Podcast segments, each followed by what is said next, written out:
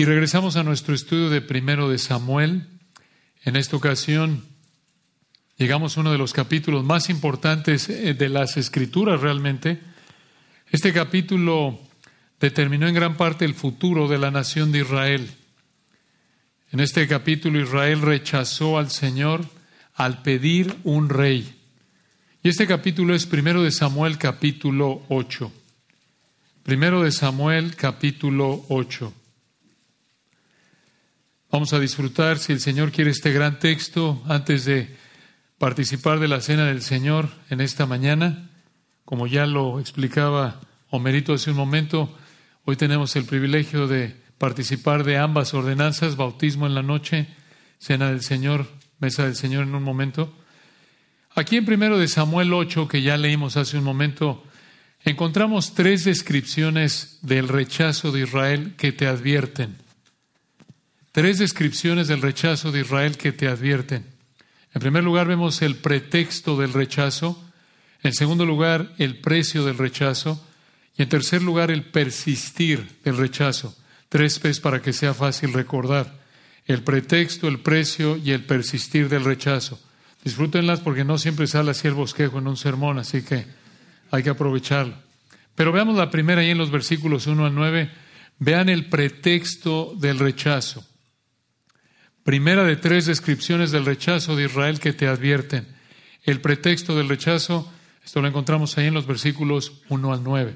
Ahora, recuerden qué ha pasado hasta aquí, en primero de Samuel. En el capítulo 7 vimos que el Señor, como el rey de la creación y el rey de Israel, estaba reinando, cuidando de Israel sin problema alguno.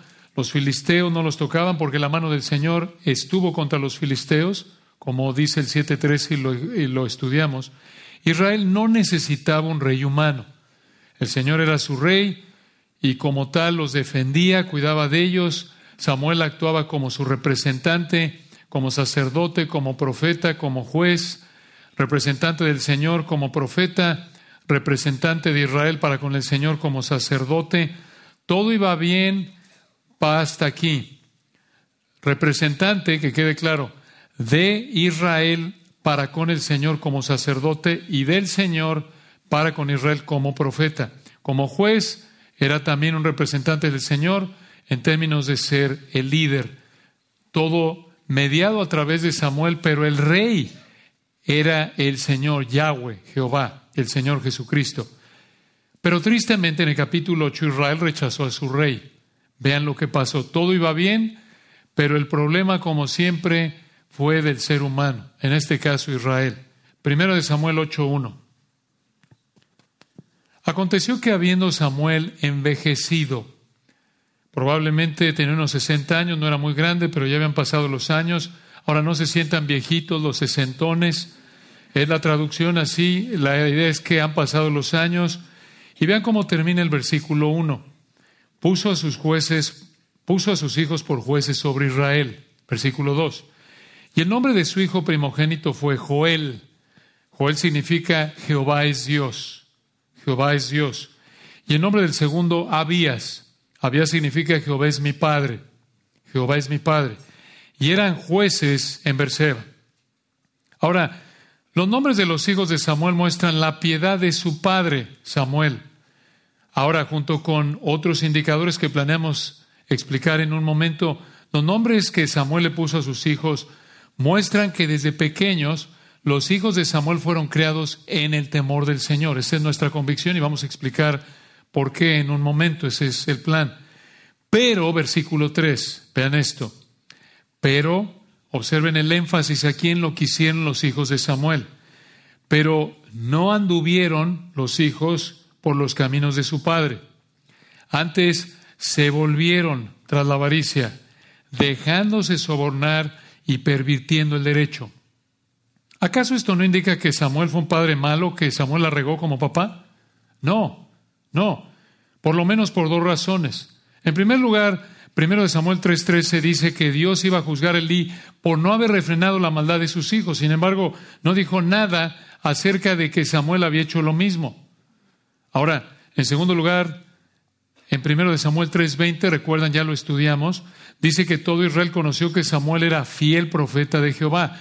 todos sabían que Samuel predicaba solo lo que Dios le mandaba. Pero no solo lo predicaba, sino que lo vivía. Y esto lo vemos allá adelante en el capítulo 12, versículos 4 y 5. Escuchen lo que dice primera de Samuel 12, 4 y 5, acerca de la integridad de Samuel. No solo era fiel profeta de Jehová en el sentido que predicaba todo lo que Dios le decía, sino que además lo vivía. Primero de Samuel 12, 4. Entonces dijeron, este es Israel, nunca nos has calumniado ni agraviado, ni has tomado algo de mano de ningún hombre. Y él, este Samuel, les dijo, Jehová es testigo contra vosotros. En otras palabras, soy íntegro. No solo lo que ven es público, sino también lo que no ven. No solo lo que ven es íntegro, lo público, sino también lo privado. Por eso invocó a Dios como testigo aquí en el versículo 5. Samuel les dijo, Jehová es testigo contra vosotros y su ungido, hablando aquí de Saúl el rey, también es testigo en este día que no habéis hallado cosa alguna en mi mano. Esto es, no le he robado a nadie. Y ellos respondieron, así es. En otras palabras, Samuel era un hombre que predicaba y vivía la palabra de Dios. Esto nos lleva a concluir, esto es lo que creemos, porque no todos están de acuerdo con esta postura. Algunos piensan que Samuel fue un mal padre. No creemos que fue así.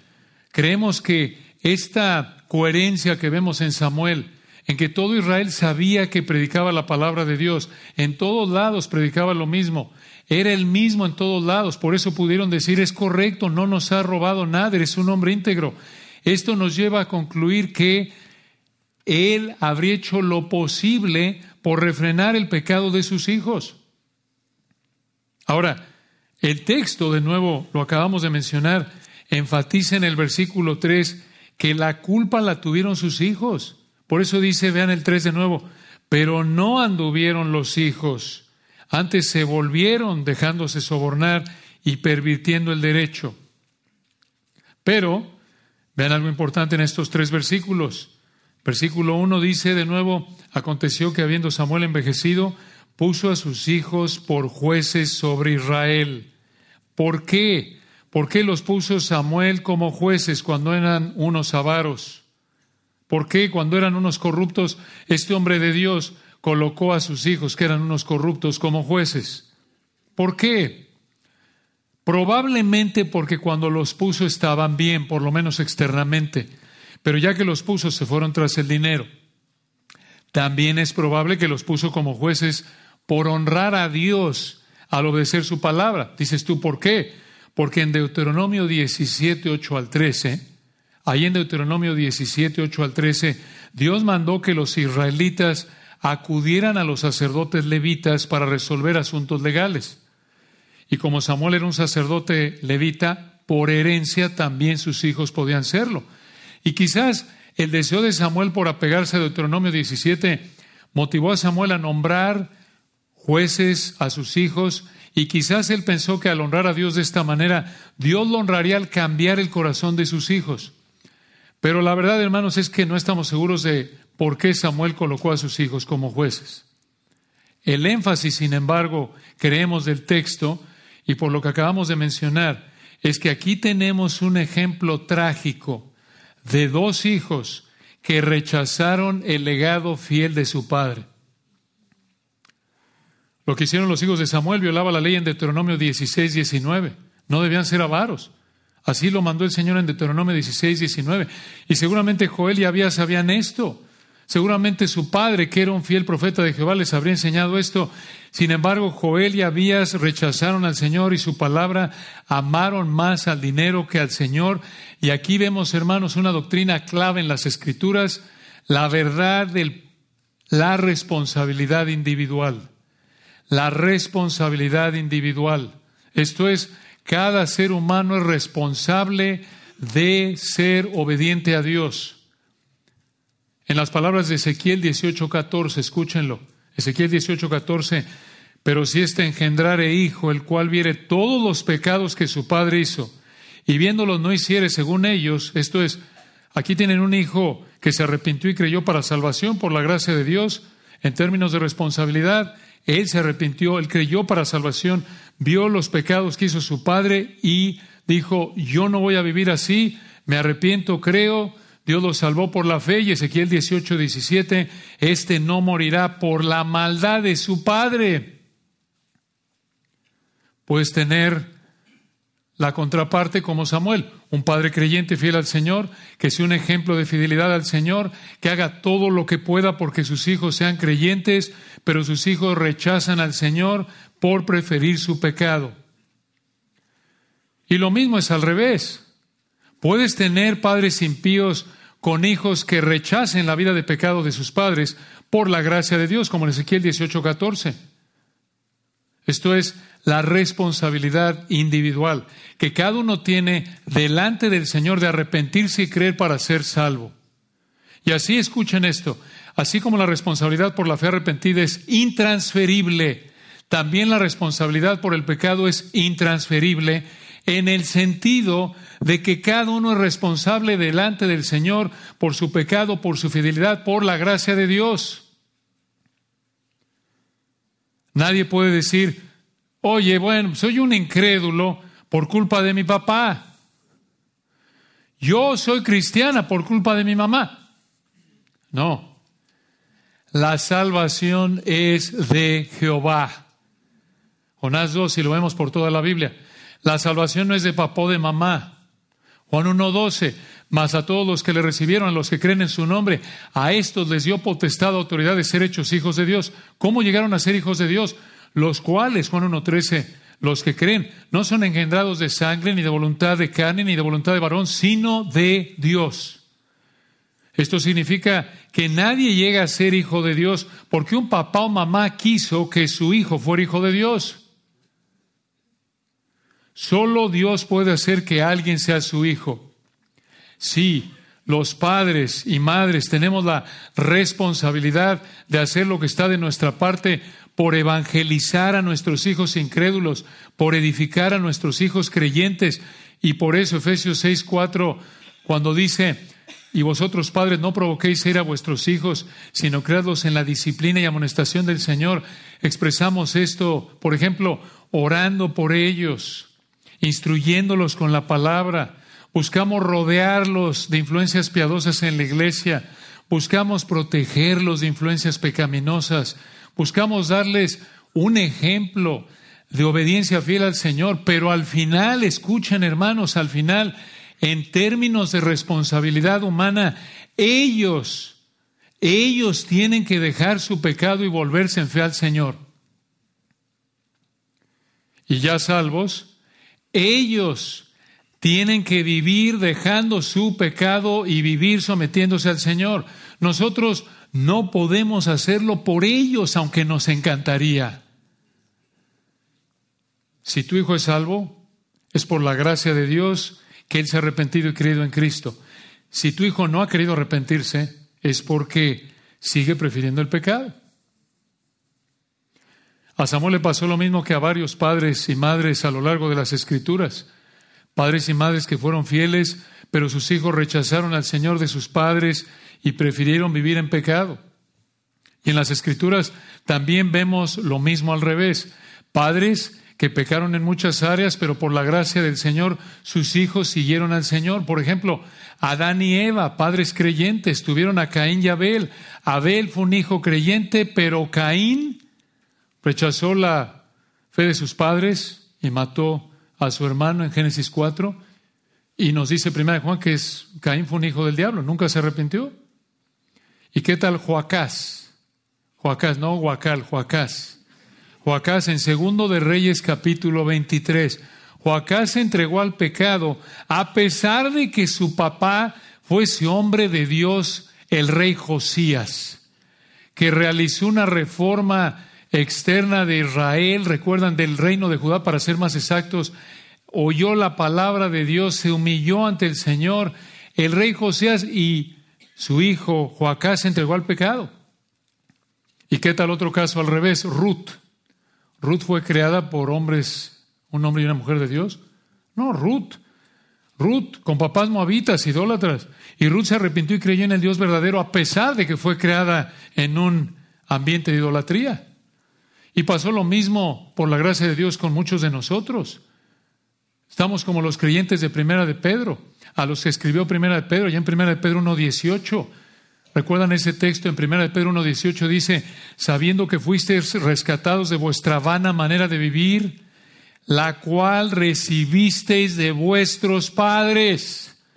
Muchos de nosotros fuimos creados por padres incrédulos, rodeados de pecado, influenciados por el pecado, viendo solo pecado, pero el Señor nos rescató de esa vana manera de vivir que recibimos de nuestros padres incrédulos cuando éramos niños o incluso hasta adultos. Igual que Pablo en Filipenses capítulo 3 fue creado por padres en una religión falsa. ¿Se dan cuenta? Qué impresionante. Y qué esperanza, hermanos.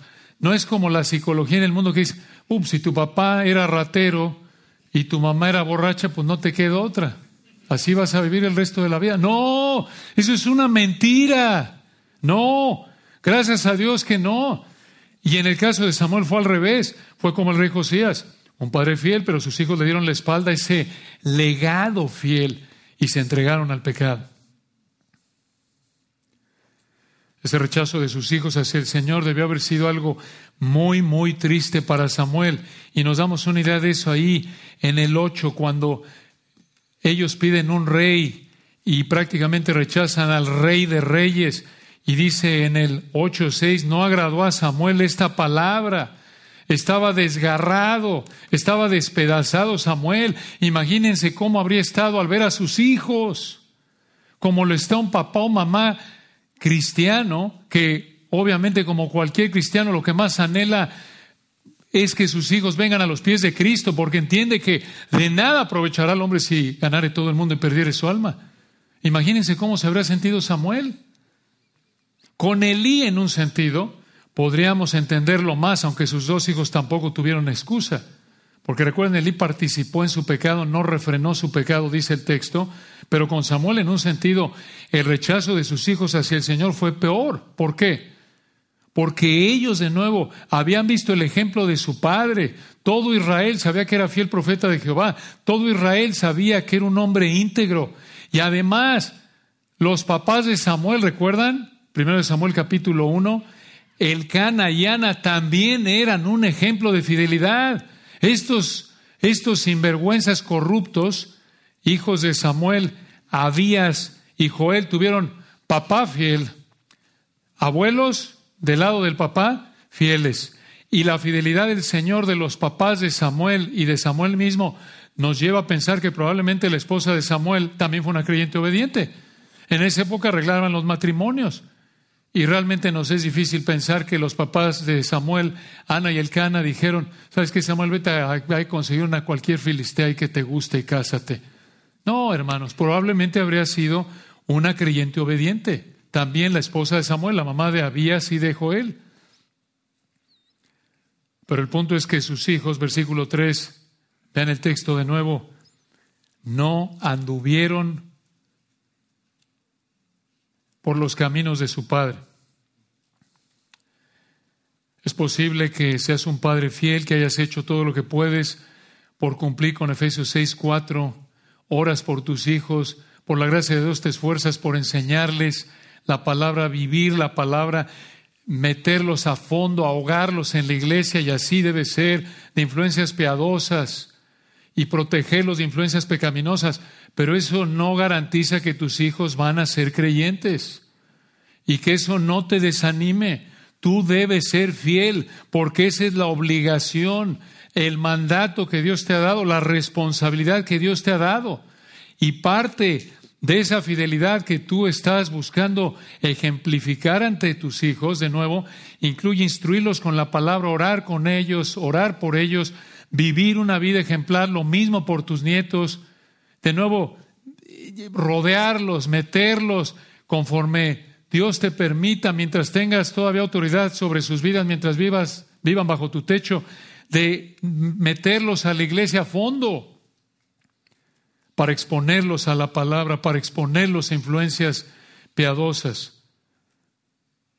Pero de nuevo, eso no garantiza que ellos van a ser salvos.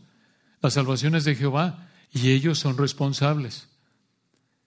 O quizás Dios te salvó mucho después de que tus hijos crecieron y los creaste en el pecado que vivías antes de ser salvo, obviamente, pues ¿qué más les ibas a enseñar? ¿No? Eh, les, les, transmitiste tu vana manera de vivir, como 1 Pedro 1 dice. Y el Señor sabe eso. Pero esta verdad nos debe motivar a clamar al Señor para que tenga misericordia de nuestros hijos.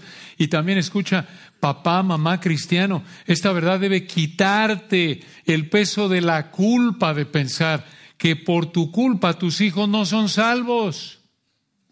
No, hermanos. Como todo padre o madre, todos somos imperfectos. Todos en algún punto de nuestra vida, incluso como cristianos, le damos un mal ejemplo a nuestros hijos con nuestro pecado. Pecamos contra ellos, pero como lo vemos en Ezequiel capítulo 18 y Romanos 1, nuestro pecado jamás es una excusa para que nuestros hijos pequen, jamás. Y hermanos, piénsenlo, si la salvación dependía de los padres, ningún hijo sería salvo, porque todos somos imperfectos en nuestra obediencia al Señor. Pablo mismo lo dijo en Filipenses 3:12, no que lo haya alcanzado ya ni que ya sea perfecto y tenía 30 años de ser cristiano, el apóstol Pablo, y no era perfecto. ¿Y nosotros dónde quedamos? En menos uno, menos dos. Entonces, escucha, si tus hijos pecan, es porque ellos decidieron pecar. Esto es de nuevo responsabilidad individual. Esto es lo que enseñan las escrituras. Y si tu hijo incrédulo te dice que vive en pecado y odia al Señor y te dice, papá, es que dejaste a mi mamá, es que tú te emborrachabas, tú robabas, sí, sé que no lo haces ya, pero es que yo te vi pecar así y así y así, y es por tu culpa que vivo así, y tú me has tratado muy mal, tú sabes lo que me has hecho, hermanos, eso es una excusa de tu hijo para pecar. Si tú pecaste contra Él, le pides perdón al Señor y a Él y lo llamas al arrepentimiento y fe en el Señor Jesucristo.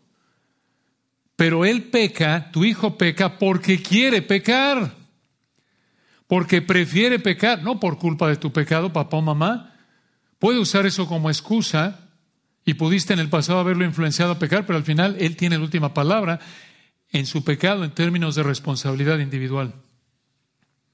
Y escucha, si tú el día de hoy, hijo, estás actuando, hija, como los hijos de Samuel, como Abías y Joel, si tú tienes padres fieles al Señor, no perfectos, pero son creyentes y hacen lo que pueden por honrar al Señor en su imperfección, y tú estás prefiriendo, hijo o hija, tu pecado, o tú, nieto o nieta, que tienes algún abuelo o abuela creyente, y tú estás prefiriendo tu pecado, no te engañes.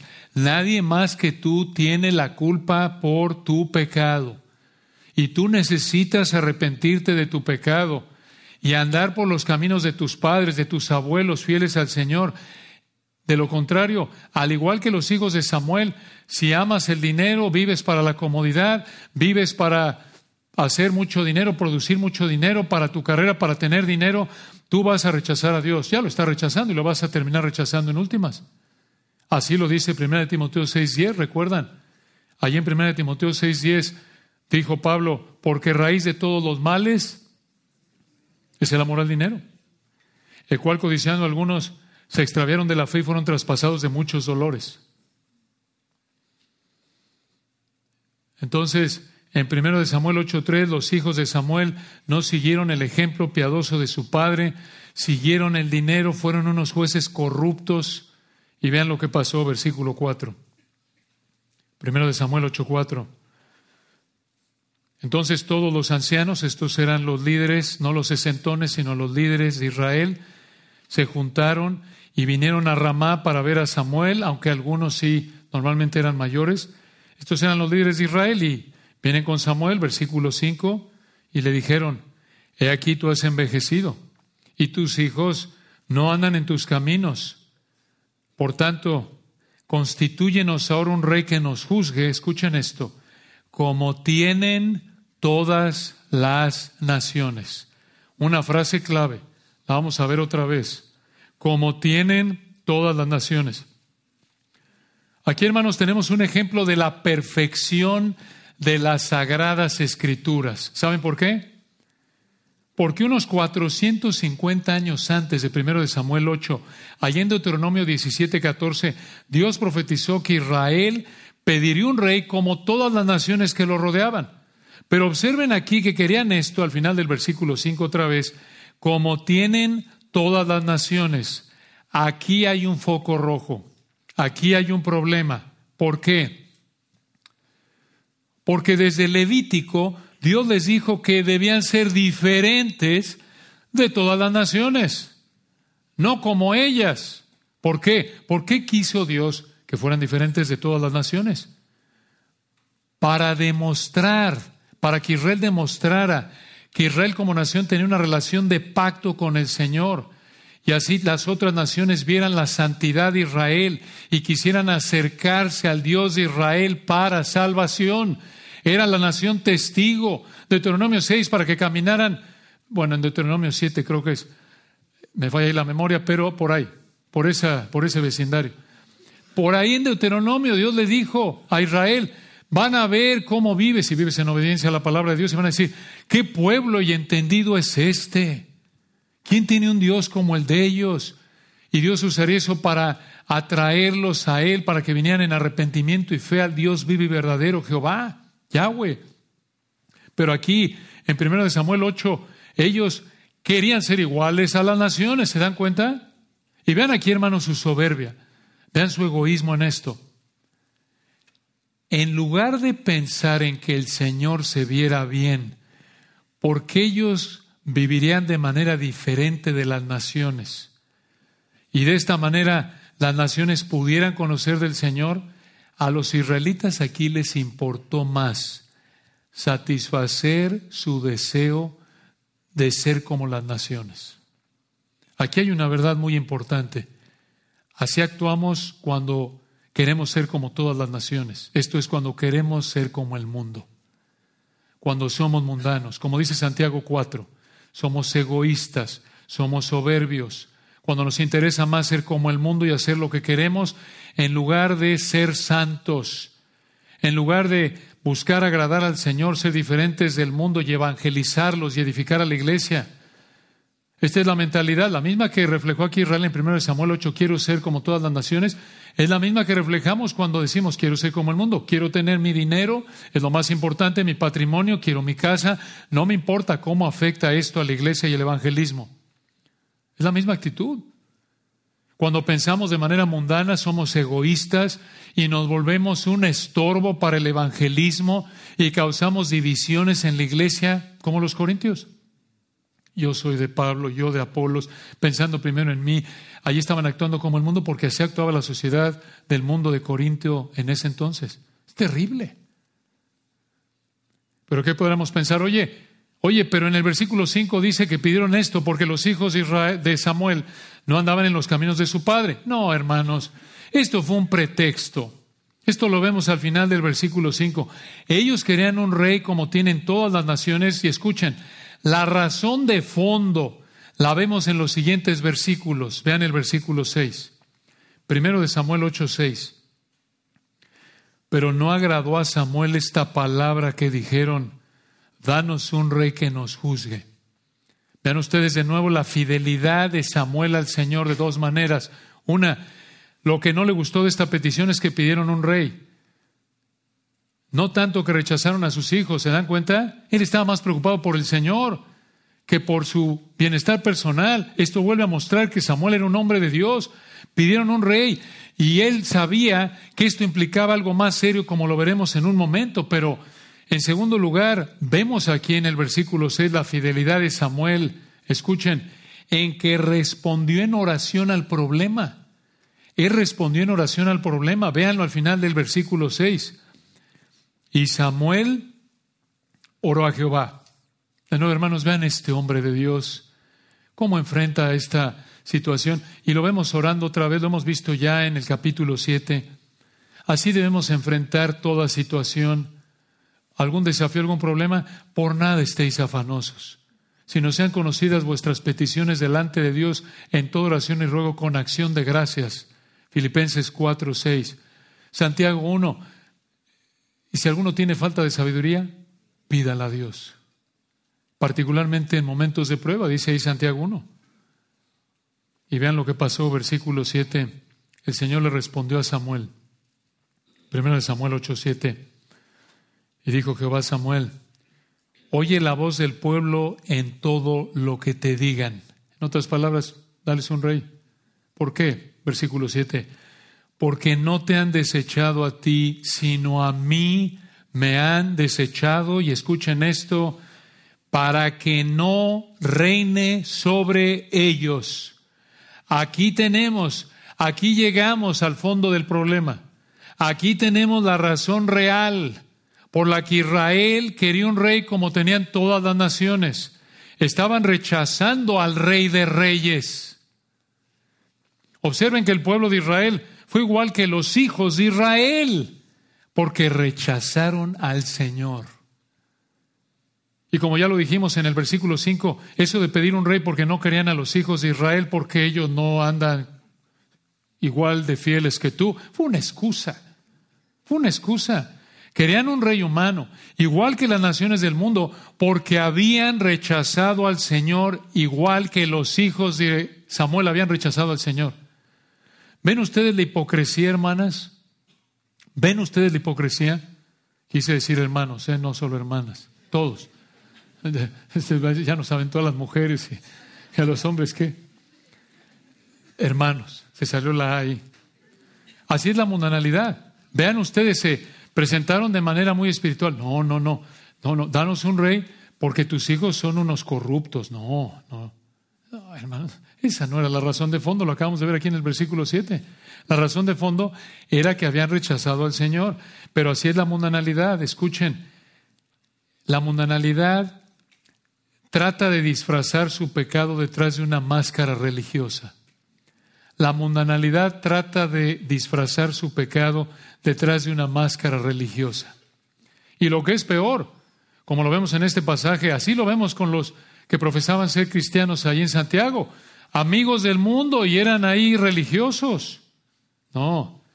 Y escuchen, lo que es peor, como lo vemos en este pasaje es esto, escuchen, la mundanalidad demuestra un rechazo hacia el Señor.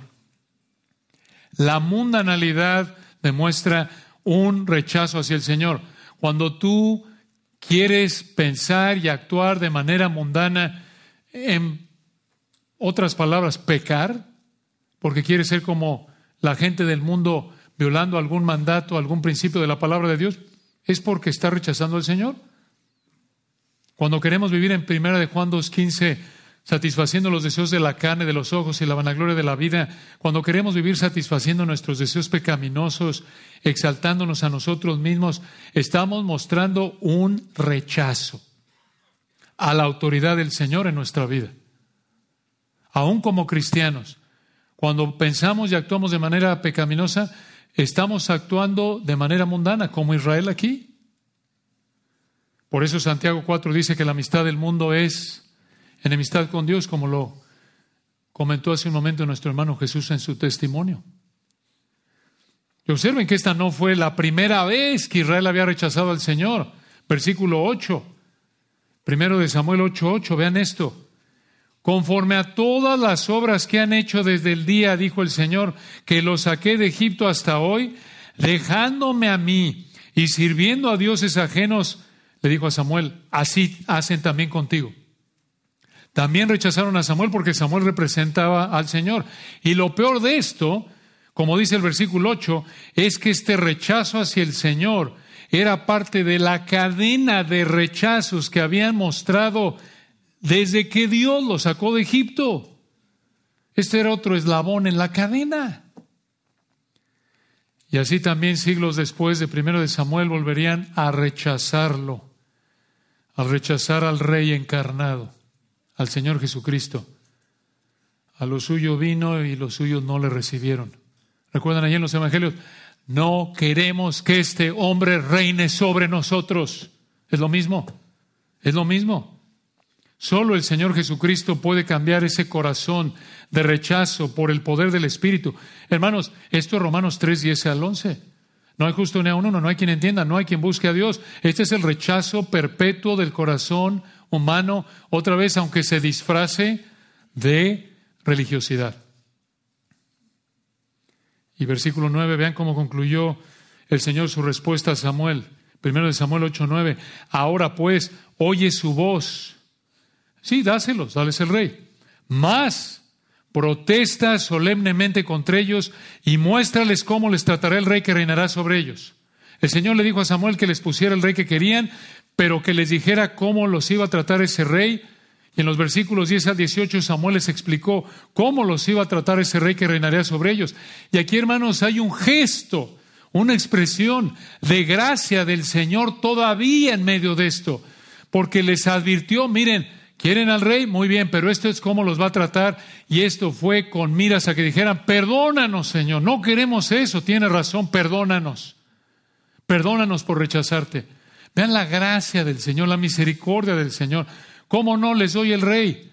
¿Me están rechazando? Ahí va el rey. Pero, advertencia final.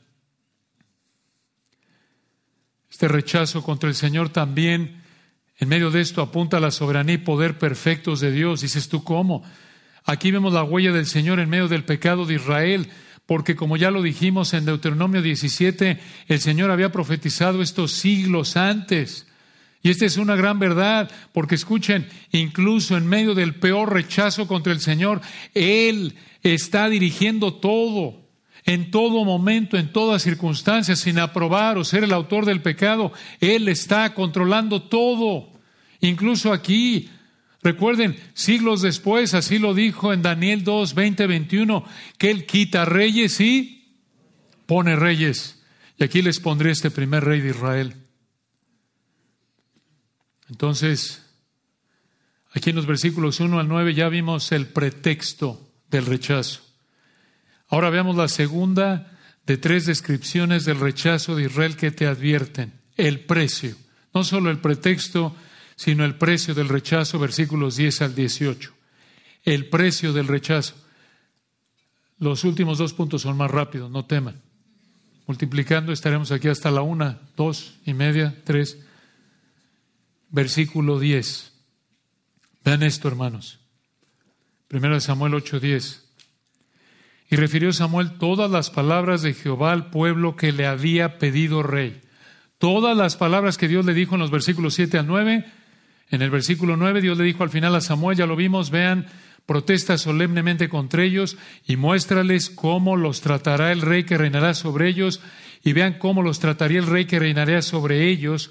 A partir del versículo 11 y hasta el 18, los trataría como cualquier rey humano pecador en esa época.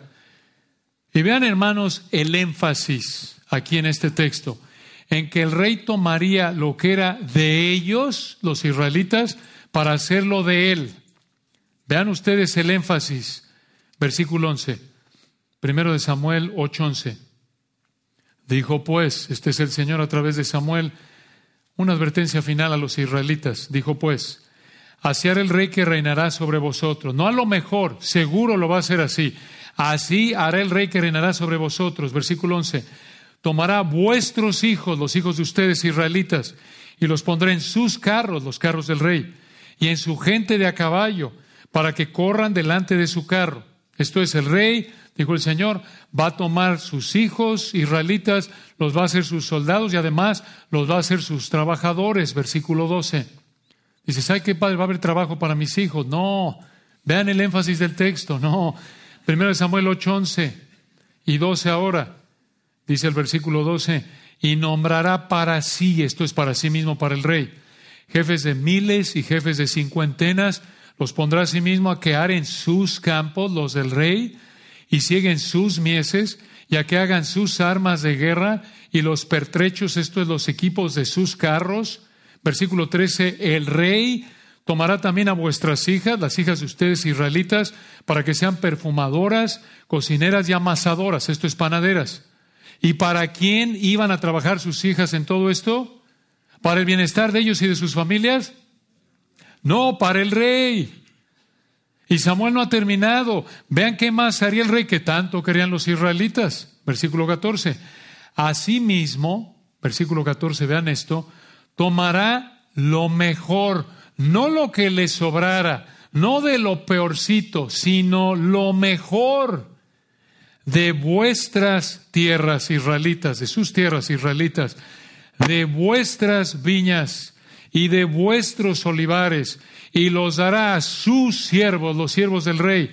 Aparentemente, el rey tomaría esto a través de impuestos o expropiación para pagar a sus siervos. Y el versículo 15 parece presentarles otro tipo de impuestos. Véanlo. Primero de Samuel 8:15. Ven, ¿qué más haría el rey? Diezmará vuestro grano, esto les va a cobrar un 10% de todo lo que produzcan. Diezmará vuestro grano y vuestras viñas para dar a sus oficiales, los del rey, y sus siervos. Este rey iba a tomar el dinero de ellos mediante impuestos para pagarle a los que trabajaran para el rey. Y versículo 16, primero de Samuel 8, 16, tomará vuestros siervos, los siervos de ustedes israelitas, y vuestras siervas, vuestros mejores jóvenes y vuestros sanos, y con ellos hará sus obras, las obras del rey. Versículo 17, diezmará también vuestros rebaños y seréis sus siervos. En otras palabras, el rey diría a los israelitas, denme sus mejores hombres y mujeres, sus hijos e hijas para que trabajen para Miguel. No porque el rey se llamaba Miguel, sino para mí. Para mí. Y por cierto, no solo el rey iba a hacer esto, no solo ustedes me van a dar, voy a tomar a sus mejores mujeres y hombres, hijos, hijas, sino que además de eso, ustedes van a pagar con impuestos el trabajo de sus hijos e hijas al pagarme impuestos para que yo haga lo que quiero. En resumen, el rey explotaría a los israelitas y sus posesiones para el beneficio personal del rey. ¿Dónde hemos visto esto? ¿En qué gobernante hemos visto esto? Esta es la historia de la humanidad. ¿Qué más puede hacer un pecador en el poder? Así es. Este rey no usaría su autoridad para servir al pueblo, sino que usaría al pueblo para que lo sirvieran a él. En otras palabras, este rey sería egoísta, soberbio. Escuchen, totalmente lo opuesto al Señor, al Rey de Reyes que estaban rechazando. Versículo 7, no te han desechado a ti, sino a mí me han desechado para que no reines sobre ellos. Estaban rechazando al Rey perfecto, jamás egoísta, y querían un egoísta igual que ellos. Este rey usará su autoridad de manera egoísta, no abnegada. Igual a nuestra época, ¿no es cierto? A lo largo de la historia, desde Génesis 3, desde que cayó Adán y Eva, aunque no vivamos bajo una monarquía, aunque vivamos en una democracia en la actualidad, los gobernantes pecan igual, ¿no es cierto? Los gobernantes humanos pecan al no pensar en el bienestar de la gente sobre la que presiden, sobre la que ejercen autoridad, sino que como norma piensan en su bienestar personal. Llámese de manera abierta a través de sobornos, a través de recibir algún tipo de soborno, o de manera más velada, lo que llamamos política. Por quedar bien, porque si yo le doy, me da, o ya me dio y debo un favor, ¿no es cierto? Entonces ya me dio este grupo, me ayudaron en la campaña, entonces tengo que devolverles el favor. ¿No es cierto? Tengo compromisos. Entonces tengo que hacer, aunque sean las políticas y leyes más irracionales y tontas, pero bueno, pues hay que devolver el favor. O hay que hacer esto porque al final el que se beneficia es Miguel. Es para mí. Entonces, los gobernantes humanos pecan como norma al no pensar en el bienestar de la gente, sino en su bienestar personal. Y de nuevo, hermanos, esto, esto lo debemos esperar, porque son humanos. Incluso en la Biblia vemos a un David, a un, un hombre de Dios, lo, vamos, lo vemos en segundo de Samuel, aún siendo un hombre de Dios, él pecó usando la autoridad para su beneficio, adulterando con Betsabé, matando a Urias.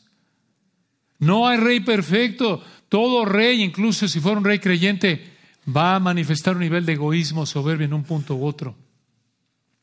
Entonces, esta es la norma, tristemente. Así lo vemos aquí. Usa la gente y lo que la gente produce como instrumentos para alcanzar sus metas personales. Y vean, hermanos, el versículo 18, primero de Samuel 8, 18. El Señor les dijo mediante Samuel que el egoísmo, la soberbia de este rey, los haría sufrir. Y ese sufrimiento los llevaría a clamar a Dios para que Dios los librara de esa situación. Y esto nos da una idea de lo mucho que produce, el mucho sufrimiento que produce un egoísta en el poder a un pueblo. ¿Nos identificamos? Claro, claro que sí. Veanlo ustedes aquí, versículo 18. Y clamaréis aquel día a causa de vuestro rey que os habréis elegido. Obvio, no para darle gracias a Dios. La idea aquí es que están sufriendo. Porque como lo vemos ahí en los versículos anteriores, los está explotando. Entonces están clamando como cuando estuvieron en Egipto, es la idea. ¿Se acuerdan? Clamando, pidiéndole al Señor misericordia que los salve de esa situación, les quite ese rey. Pero vean esto, vean qué palabras tan escalofriantes al final del 18. Mas Jehová no os responderá en aquel día. Esta es una advertencia de juicio. Ellos sufrirían por el egoísmo de su rey humano y Dios no los libraría de ese sufrimiento. ¿Por qué? Porque este sería un juicio por haber rechazado a Dios, versículo 7. A mí me han desechado para que no reine sobre ellos. ¿Y quién sería este rey? Lo vamos a conocer si Dios quiere la semana próxima, pero este rey lo vamos a conocer y es Saúl. Saúl sería, escuchen esto, un instrumento de juicio contra Israel. Qué verdad tan importante. Saúl sería un instrumento de juicio contra Israel. Y aquí vemos que el egoísmo de un gobernante humano causa sufrimiento a los que gobierna, como lo reitera Proverbios 29.2, cuando domina el impío el pueblo gime. Cuando domina el impío el pueblo gime. Así pasa en toda esfera de liderazgo, ¿verdad? un presidente egoísta, un papá o mamá egoísta, un jefe egoísta, un profesor egoísta, un entrenador egoísta, hasta un pastor egoísta, causa sufrimiento a los que están bajo su liderazgo. Pero a un nivel u otro, esta es una realidad en todo gobernante humano y de nuevo, así será hasta que regrese el Dios hombre, el Rey de reyes y Señor de señores, a reinar en el milenio después de la tribulación futura de siete años hasta que Él regrese a reinar aquí en la tierra y por toda la eternidad, porque Él es el único gobernante perfecto. Y esta verdad, hermanos, nos debe ayudar a no sorprendernos por ver egoísmo, soberbia en nuestros gobernantes que ves ahí al candidato, hace promesas y dices, este es el bueno, este es mi gallo. Y llegan otra vez, este es igual que todos. Claro, pues más. Espera, no hay justo ni a un uno. Claro, ¿cómo va a actuar un pecador? Como pecador. Claro. Nos debe ayudar a tener una perspectiva bíblicamente realista de los gobernantes, pero debemos someternos ellos, excepto si nos piden pecar, y también debemos pagar impuestos, como dice Romanos 13, y orar por su salvación, como nos manda 1 Timoteo 2, y también anhelar el reino milenial donde adoraremos y disfrutaremos al Rey perfecto. En lugar de que estés esperando que ahora sí las próximas elecciones, ahora sí ya ya, ya, esto va a ser un alivio. No, no, no. Que tu esperanza esté donde debe estar, en el Rey. Anhelando eso, ahí sí va a ser alivio genuino. Ahí sí va a ser gozo genuino. Entonces, concluimos con el tercer punto. Recuerden que aquí en 1 Samuel 8 vemos tres descripciones del rechazo de Israel que te advierten. Ya vimos el pretexto del rechazo el precio del rechazo y finalmente el persistir del rechazo. Esto es terrible. El persistir del rechazo en los versículos 19 al 22. Escuchen. Después de haberles explicado todo lo que sufrirían bajo el rey que habían pedido, como lo vimos ahí en los versículos 10 al 18, después de que Dios en su gracia les dio una oportunidad más de recapacitar, vamos a decirlo así, Pensaríamos que se habrían arrepentido de su petición, pero no fue así. Como alguien dijo, las advertencias de Samuel cayeron en saco roto, no lo pelaron, no le hicieron caso, no les importó. Véanlo en el versículo 19, a pesar de haberles dicho, este rey los va a explotar y van a sufrir a tal grado que van a clamar a mí, dijo el Señor, y no les voy a hacer caso. Versículo 19, pero el pueblo no quiso oír la voz de Samuel y dijo, no, sino que habrá rey sobre nosotros. Vean la arrogancia, hermanos. Vean el persistir en su pecado.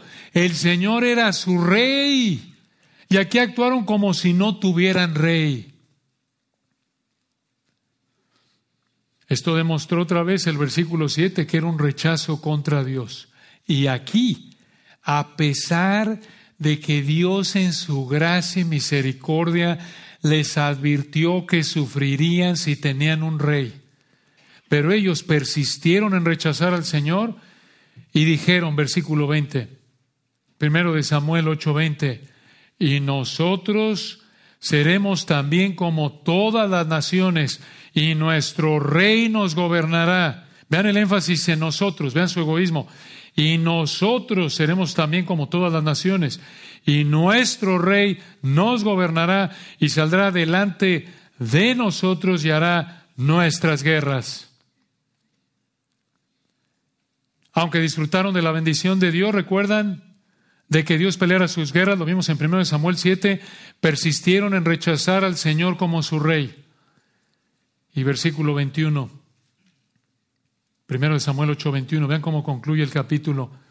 Y oyó Samuel todas las palabras del pueblo y las refirió en oídos de Jehová. Obviamente el Señor había oído, pero Samuel como, digamos, el sacerdote, funcionando aquí como sacerdote, le dijo, Señor, esto es lo que han dicho.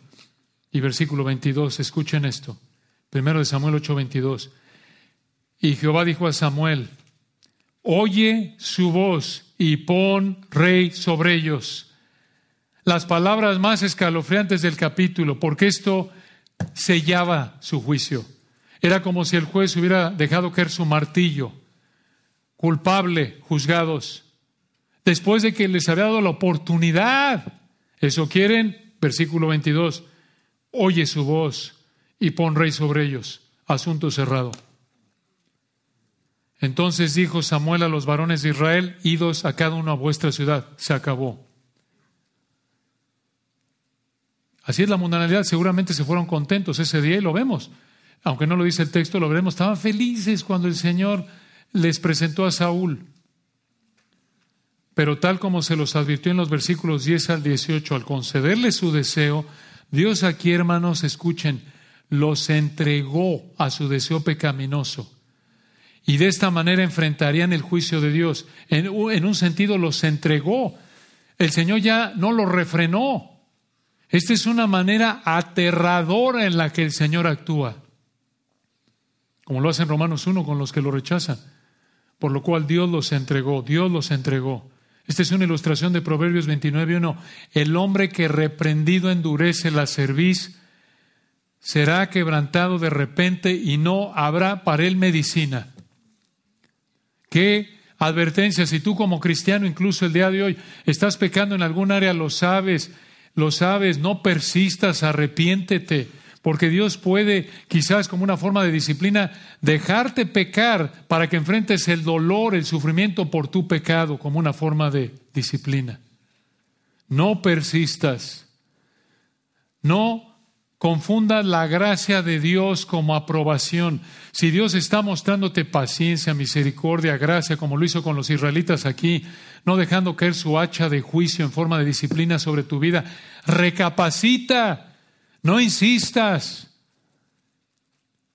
Una última pregunta para terminar.